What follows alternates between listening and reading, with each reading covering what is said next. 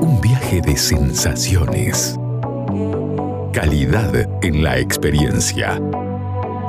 Es momento de sentir el mundo del vino y otros placeres. Esto es Red, red wine. Tope de Gama It's up to con la sommelier Carolina Pavisevich y el licenciado Alejandro Abram. De Gama por Aries.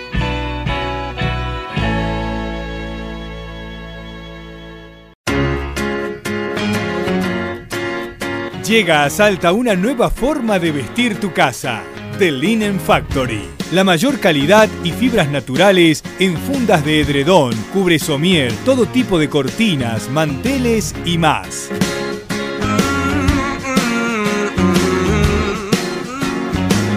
The Linen Factory. Te esperamos en General Güemes 292 o envíanos WhatsApp al 3875 841268 o al 3874 570269. The Linen Factory. Vamos a hablar de aromas, de colores, de sabores, de este mundo sensorial y para eso hemos invitado a la sommelier Patricia de Bock, a el cuasi sommelier porque estás ahí, Rolando Carrizo, eh, y vamos a esperar también a otra amiga porque anduvieron haciendo una experiencia muy muy linda en la Toscana.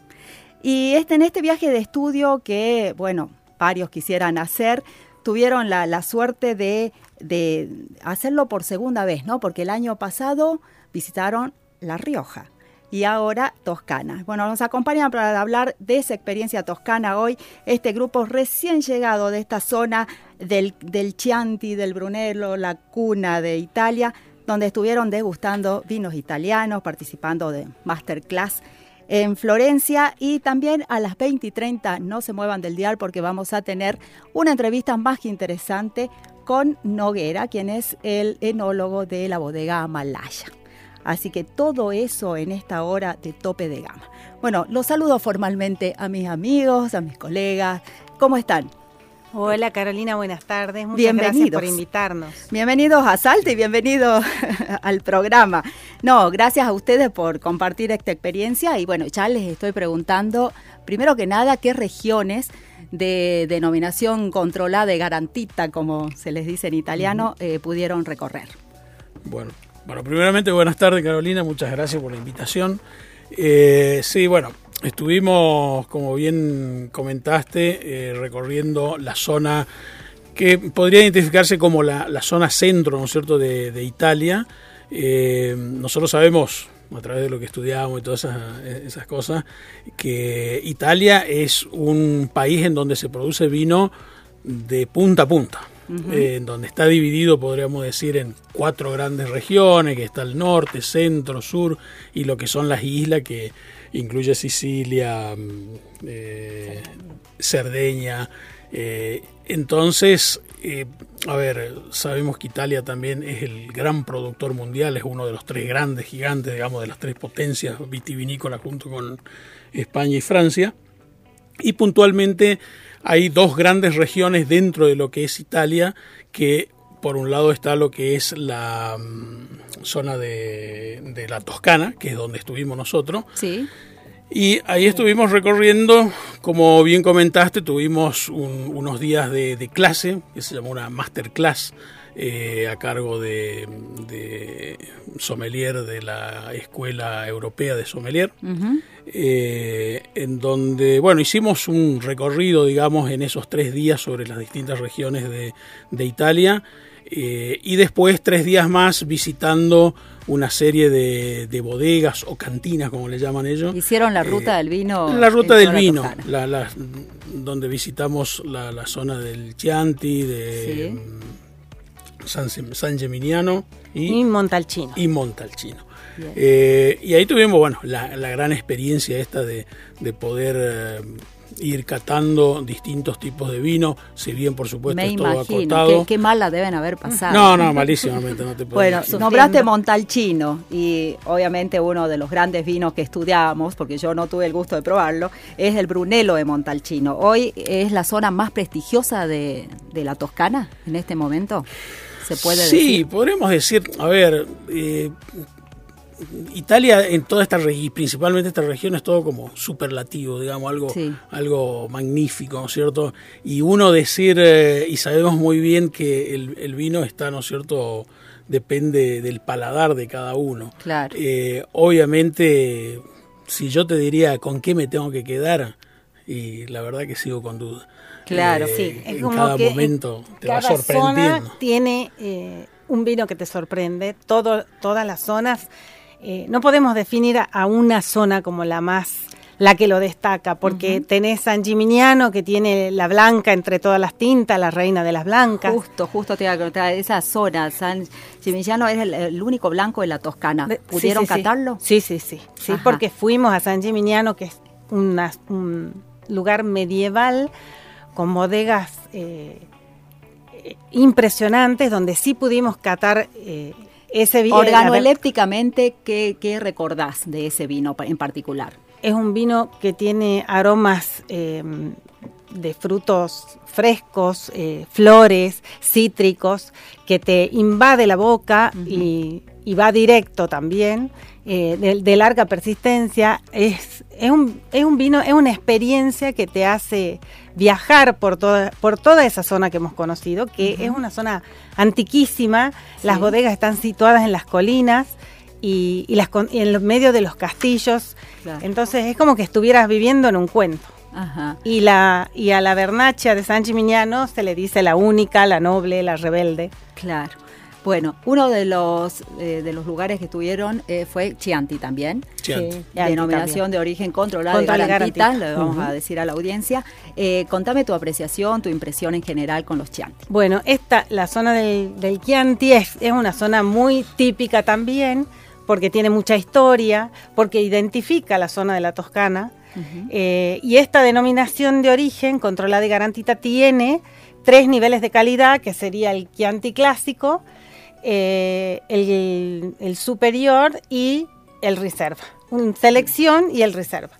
Eh, esos se- serían las tres, las- los tres niveles dentro de la denominación de origen controlada y garantita. Y este, bueno, una denominación de origen eh, certifica que hay un origen geográfico y eh, la- el porcentaje de uva, la uva eh, que, que garantiza, que, que- con el que se elabora el Chianti es la Claro. Sangiovese.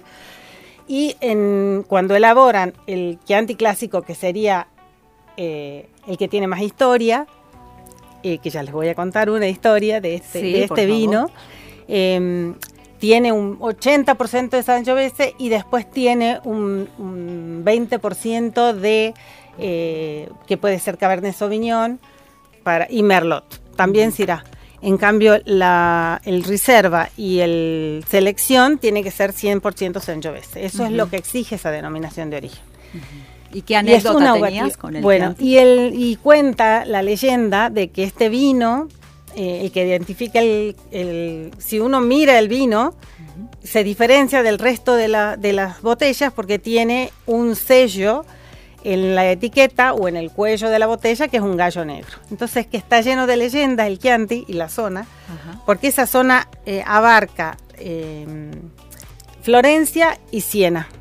¿no? Sí. Y entonces decían que para eh, marcar el límite, porque estaban en guerra las dos zonas, y para ma- marcar el límite iban a hacer un- una competencia en donde cada una de las zonas iba a, a mandar un caballero a galope cuando cante un gallo.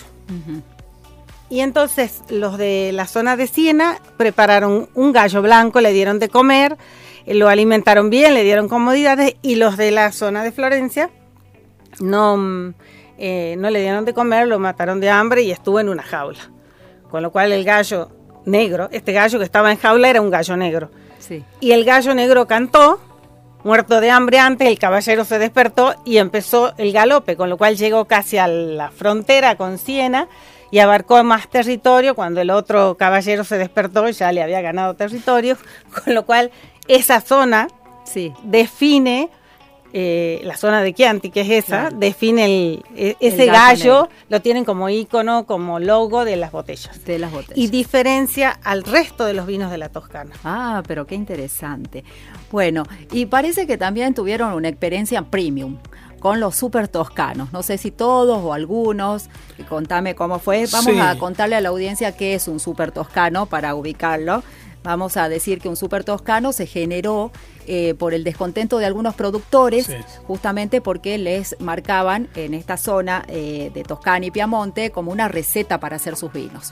Esto no le agradaron y decidieron rebelarse ante esas normas y hacer vinos y de- decidiendo eh, mezclar cepas francesas con las propias, con las italianas. Así que mezclaron el Cabernet Franc con el Cabernet Sauvignon.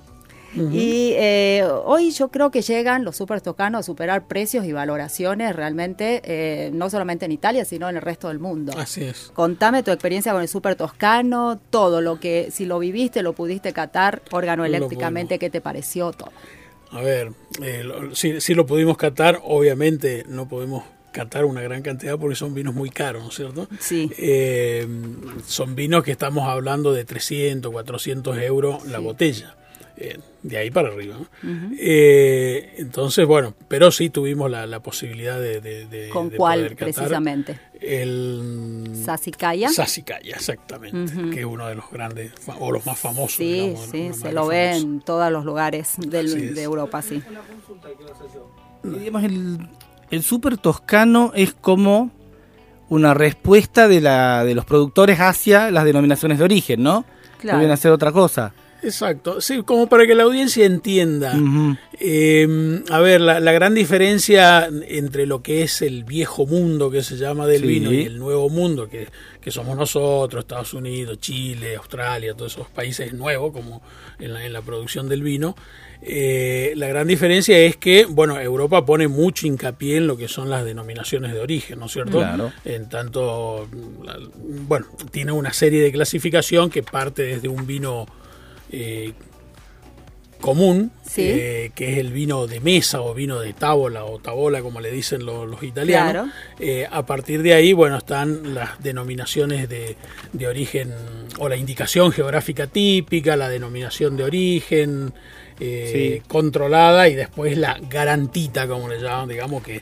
Y en base a eso van clasificando sus vinos. Bueno, Sí. el, la- el- el super toscano es una especie de rebeldía, podríamos decir, de, de ciertas bodegas, en donde mm, ellos dijeron, no, nosotros no vamos a seguir las reglas. ¿Por qué? Porque las reglas estas te definen eh, que la uva tiene que ser de tal región, bueno, dependiendo qué tipo de clasificación, eh, tiene que ser de tal región, tiene que ser elaborado con ciertas técnicas, tiene que Claro. estar, digamos, Como las controlada. normas que marcan en Francia. Claro, al estilo, al son estilo consorcios Francia. que reglamentan la Exacto. forma de organoeléctricamente, ¿te acordás qué te produjo en el paladar, en la nariz, este super toscano, Sassicaia?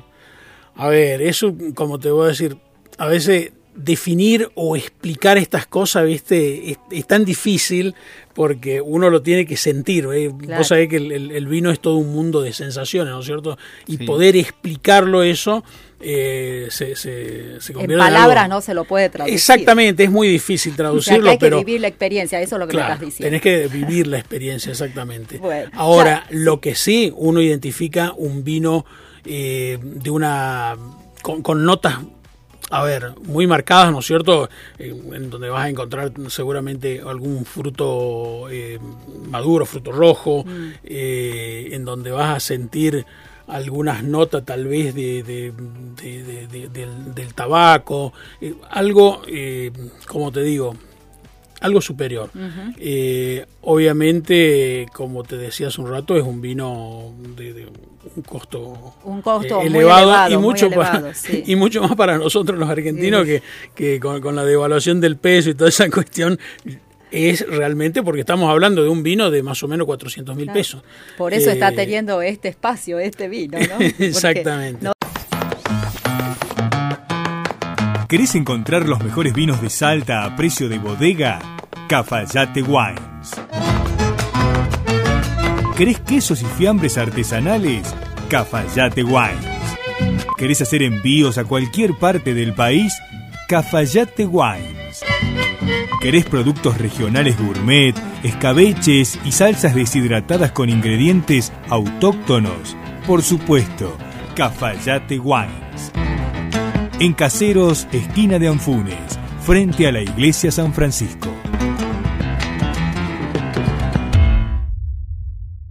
Bueno, ya se incorporó a nuestra mesa de trabajo esta linda mesa que hicimos con sommeliers o casi sommeliers porque no falta nada para hacerlo. Eh, Lucrecia Coxi. ¿Cómo Ay, estás. Lucrecia? Muy bien. bienvenida, bienvenida a Salta porque están recién llegados y bienvenidos al programa.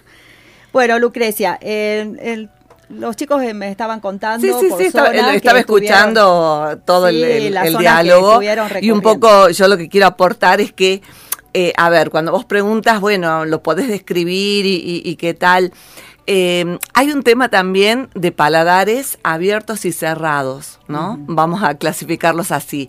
El paladar abierto está dispuesto a experimentar eh, todo este nuevo mundo de sensaciones y cosas porque, eh, como lo describía bien Rolando, ¿no? Eh, porque, bueno, aparecen nuevos sabores, nuevos aromas, nuevos, nuevas sensaciones en boca, muy distintas a quizás los vinos que estamos habituados, ¿no? Claro, sí, claro. Entonces, muchas veces el paladar cerrado va a, pero que toma un, un mismo varietal, ¿sí? Eh, quizás de una misma bodega durante mucho tiempo, bueno, otra cosa que se presente no le resulta atractivo. Pero en general, hoy el nuevo consumidor de vinos tiende a ser alguien que tiene un paladar abierto y que quiere probar todo tipo y hacer experiencias. Hoy es el mundo de las experiencias, Sí, sí, ¿no? sí, tal y en el tema de los sabores y aromas, también, digamos, el nuevo consumidor va por ese camino. Y el viejo mundo con los super toscanos que, que recién mencionaba Rolando, también va por el camino de hacer nuevas experiencias.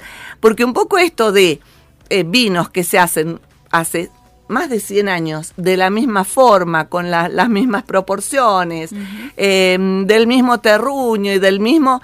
Es como que, bueno, ya al consumidor nuevo que se introdujo en el mundo del vino, es como que quiere, bueno, empezar a, a probar algo distinto y ahí surgieron también lo que llamamos los super toscanos, que son vinos de altísima calidad y que rompen, como decía, con to- absolutamente todas las reglas, ¿no? Mm, Porque imagino, claro. son otras, otras.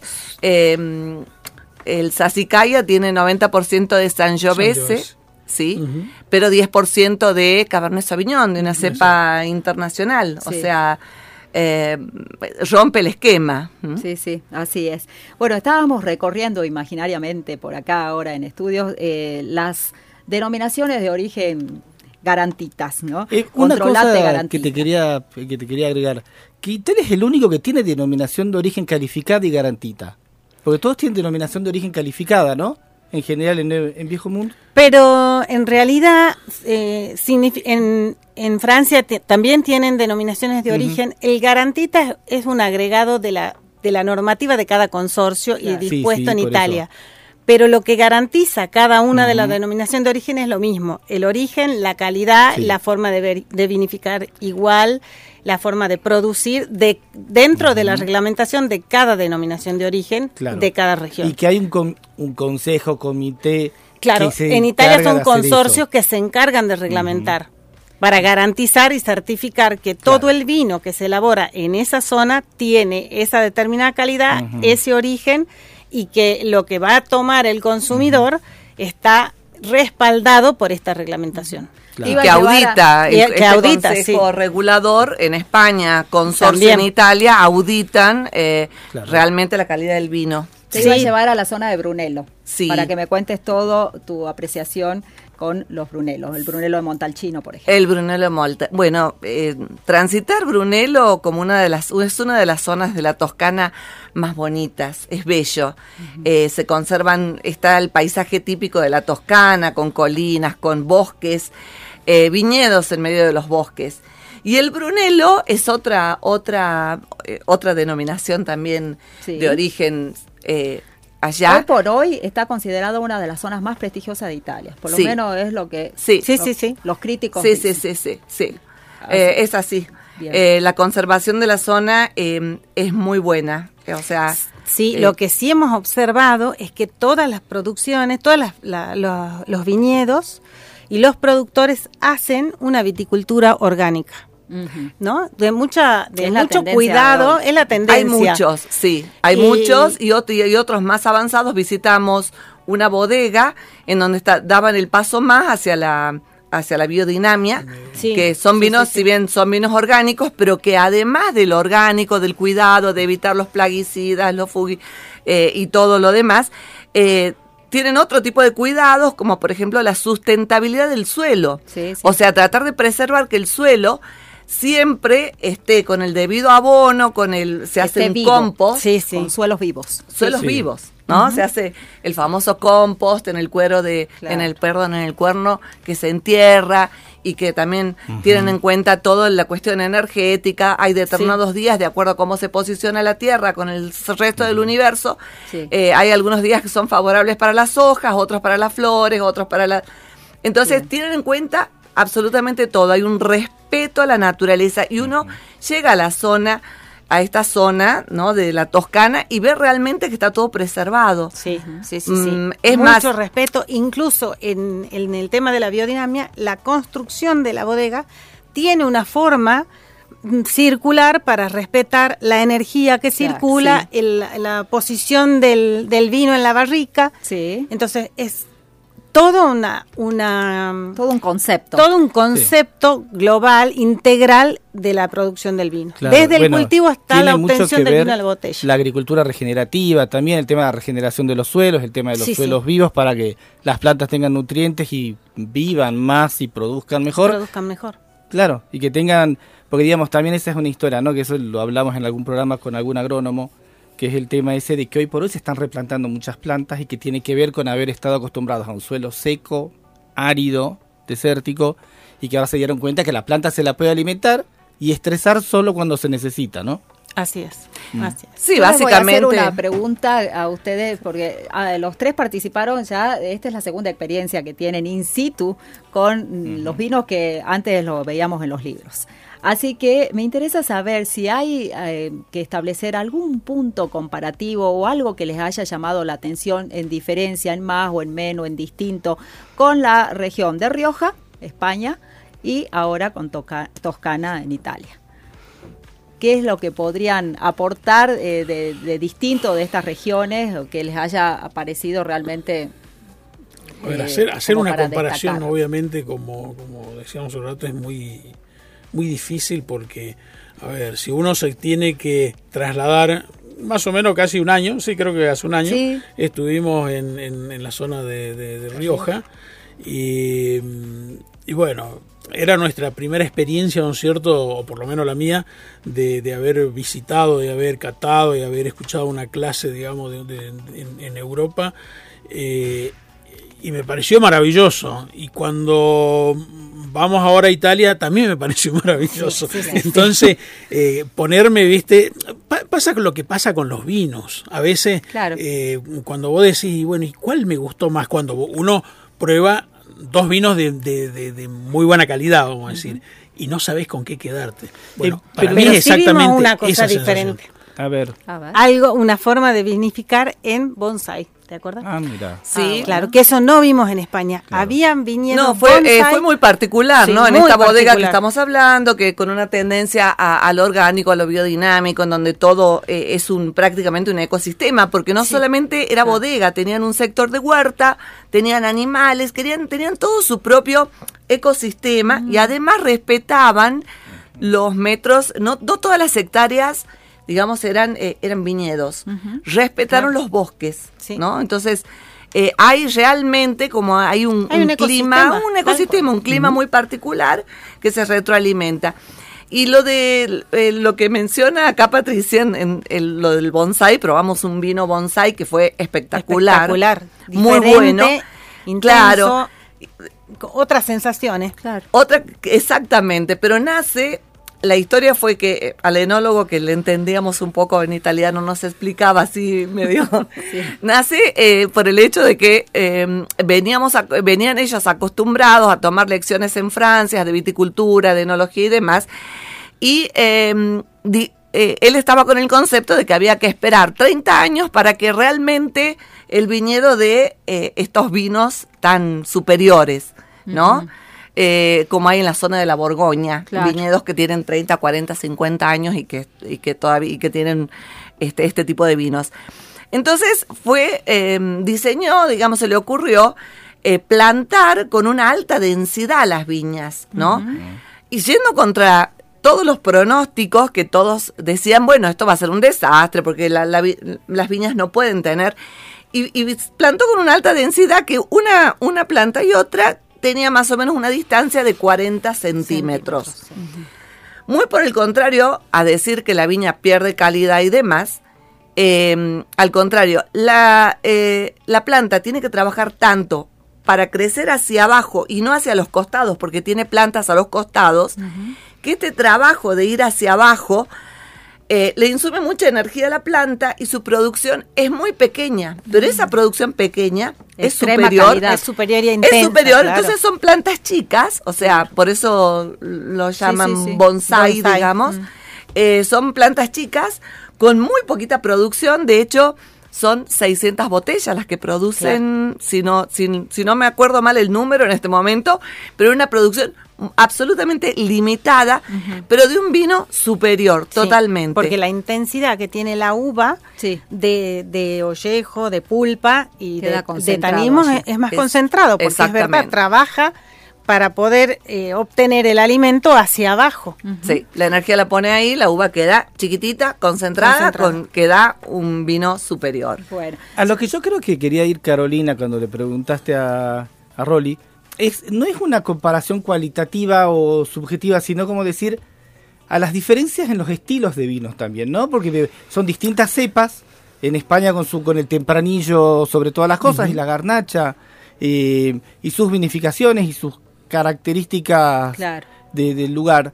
Me imagino que son vinos diferentes y qué diferencias encuentran en ese, en los estilos de vino, tanto en boca, en cuerpo, en lo que se- en lo que les parezca. ¿Qué diferencias encuentran ustedes entre esos vinos que probaron en Rioja y los que probaron en Italia? Por ejemplo, no sé si tuvieron la oportunidad de probar el Tignanello, que es eh, casi 100% Sangiovese.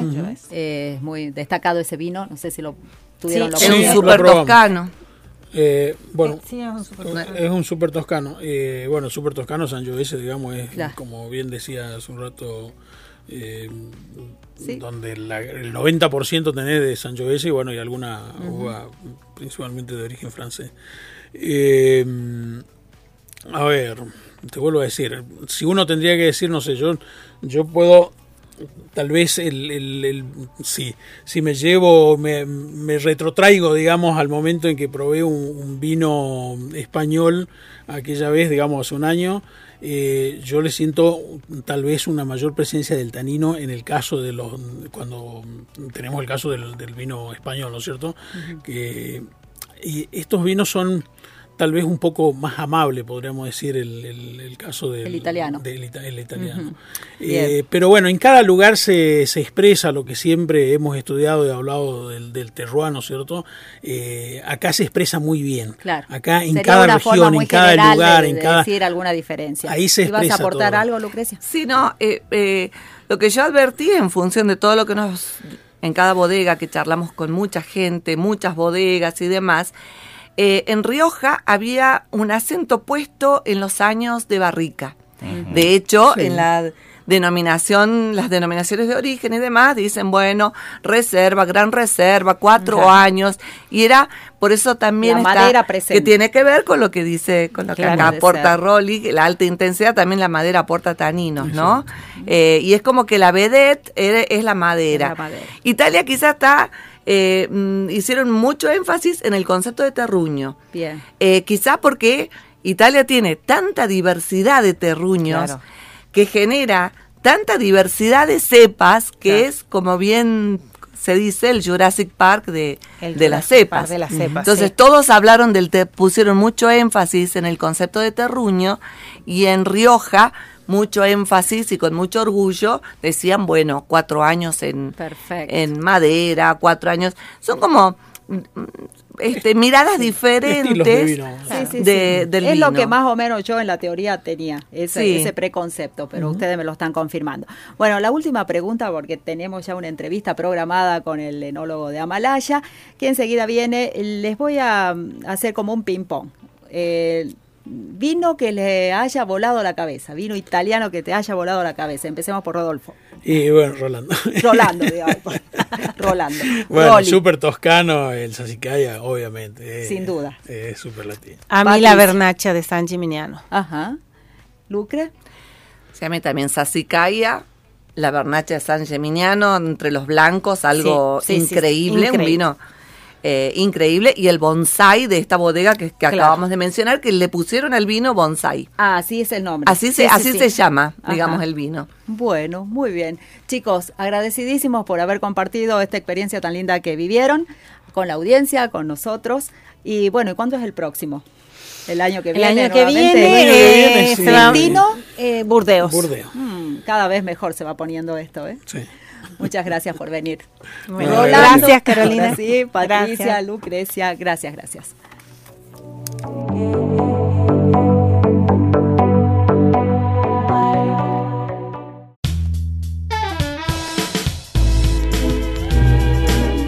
Seguinos en nuestras redes sociales, Instagram y Twitter, arroba tope de gama salta.